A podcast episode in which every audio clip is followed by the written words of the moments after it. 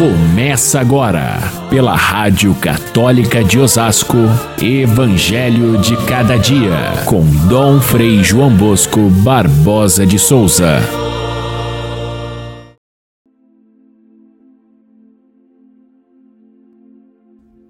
Aproximaram-se de Jesus alguns saduceus que negam a ressurreição e lhe perguntaram, apresentando um caso.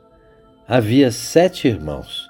O primeiro casou e morreu sem deixar filhos. Também o segundo e o terceiro casaram-se com a viúva. E assim os sete. Todos morreram sem deixar filhos. Por fim, na ressurreição, será ela esposa de quem? Todos os sete foram casados com ela. Caríssimos irmãos e irmãs, ouvintes do nosso Evangelho de cada dia, está aí mais uma pegadinha sem graça, armada pelos saduceus, que criaram essa situação artificial para provocar a Jesus e ridicularizar a sua doutrina da ressurreição. Mas Jesus tem a resposta. E a resposta que ele dá passa para os primeiros cristãos e passa por todos os séculos e é até hoje aquilo que nos move a ideia forte da ressurreição, do encontro com Ele, Jesus Cristo, no final da nossa vida. Que concepção forte tinha a Santa Catarina de Sena, a nossa heroína de hoje, celebrada neste dia 25 de novembro. Santa Catarina de Sena foi uma presença feminina na igreja dos primeiros séculos, mas muito forte porque ela era nobre, ela tinha muita cultura, porque a cidade de Alexandria era um polo cultural importante e ela conhecia a filosofia, ela era inteligente, bonita e não foi capaz de trocar tudo isso pela sua única paixão, que era Jesus Cristo. Por isso, ofereceu-se ao martírio com toda a bravura. Santa Catarina de Alexandria e outras mulheres, outras presenças femininas nós encontramos nesses primeiros séculos com grande força, ao lado dos de inúmeros cristãos que perderam a vida por causa da fé.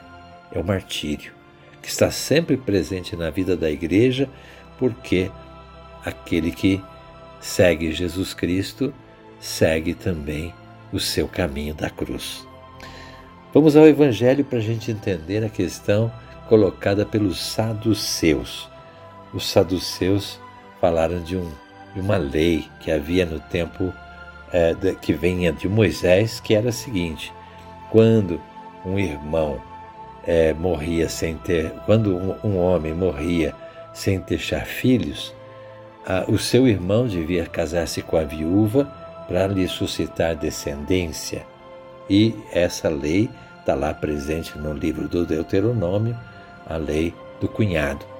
Pois bem, esse, os saduceus então criaram essa história da mulher que teve sete irmãos como marido e depois é, na ressurreição, como é que, que vai ser isso? Quem vai ser o marido dela? A gente sabe que é uma pergunta feita não para saber a resposta, a gente, as perguntas sérias, elas são feitas para que o mestre possa ensinar alguma coisa, mas os saduceus não queriam ensinamento. Eles queriam era uma oportunidade para para ridicularizar a ideia da ressurreição que eles não acreditavam. Não acreditavam. Os saduceus eram um dos quatro grandes grupos religiosos que havia no tempo de Jesus.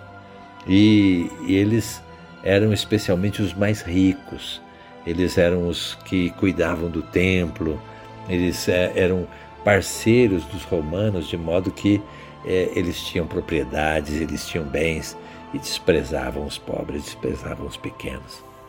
E isso deixava com que eles ficassem muito irritados por Jesus ser seguido por aquela multidão de gente pobre e ensinando a doutrina da ressurreição que eles não acreditavam.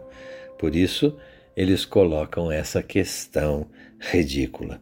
Quando um aluno pergunta uma, faz uma pergunta inteligente, o mestre tem o prazer de responder, porque percebe que ele conhece, sabe do que está falando.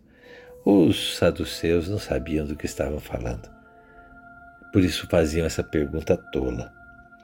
A fé tem o seu fundamento, tem o seu fundamento em Jesus Cristo, na sua ressurreição. Na verdade, nem os apóstolos tinham entendido bem essa questão da ressurreição.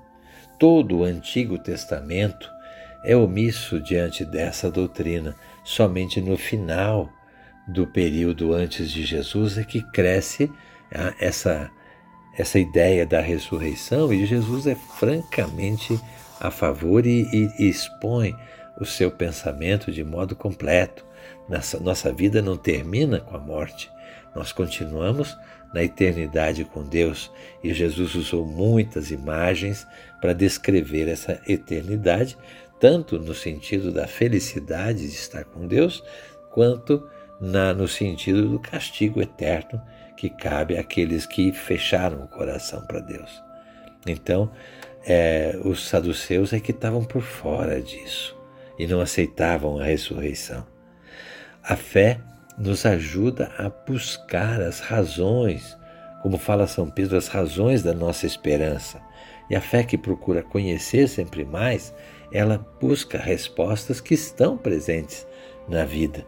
Por isso, Estudar a teologia, estudar a doutrina da igreja, não é apenas uma obrigação dos que são ministros da, da igreja, mas de todas as pessoas, dos leigos. Muitos fazem hoje cursos de teologia, leem livros que ensinam muitas coisas e assim nós temos hoje cada vez mais as pessoas evangelizadas, conhecedoras da sua fé, e isso é muito bom. Jesus sabe dessa lei que Moisés deixou, mas ele diz que a, a ressurreição é, é algo muito mais profundo do que esses homens estavam pensando. Ele fala de uma vida inteiramente nova diante de Deus que não tem essas questiúnculas que a gente costuma inventar a respeito de tudo, a respeito da doutrina, mas tem a convivência feliz com Deus, onde nós não podemos nem imaginar, porque não é igual a esse mundo, não tem as mesmas regras e nem tem as mesmas é, condições presas no tempo e no espaço. Ao contrário, a eternidade é outra realidade completamente diferente, por isso Jesus dá meio que de ombros para aqueles homens e diz: Olha, vocês estão completamente por fora, vocês não merecem nem uma resposta adequada. Assim é que muita gente hoje é, sabe que a ressurreição é o fato central da nossa vida cristã e vai aprendendo pouco a pouco a conviver com essa ideia que nos puxa para frente, que nos faz olhar o nosso futuro com esperança, que é a ressurreição, o, o dia em que nós vamos ser acolhidos na casa do Pai e, e podemos ouvir da parte de Deus a, a, o convite para a entrada no reino. E por isso também isso nos faz cuidar da nossa vida para que a gente não ofenda a Deus, para que a gente não o faça de uma maneira tão, tão é, descuidada que isso venha a fechar o nosso coração inteiramente para Deus e merecer o castigo eterno. A ressurreição nos move assim. E, e, e, essa mesma ressurreição, que é o centro da nossa fé, muitas vezes é desconhecida de muitas pessoas. Desconhecida porque ela é misturada com outras ideias que não tem nada a ver com, com a, a fé é, verdadeira que Cristo nos deixou. Nós repetimos sempre na, na nossa oração do Credo: creio na ressurreição dos mortos e na vida eterna. Essa é a fé que nos garante caminhar nessa vida é, na, na, no caminho da santidade para chegarmos um dia à vida eterna. Como eu disse, os apóstolos nem todos tinham entendido ainda, entenderam depois da sua da ressurreição de Cristo e da vinda do Espírito Santo.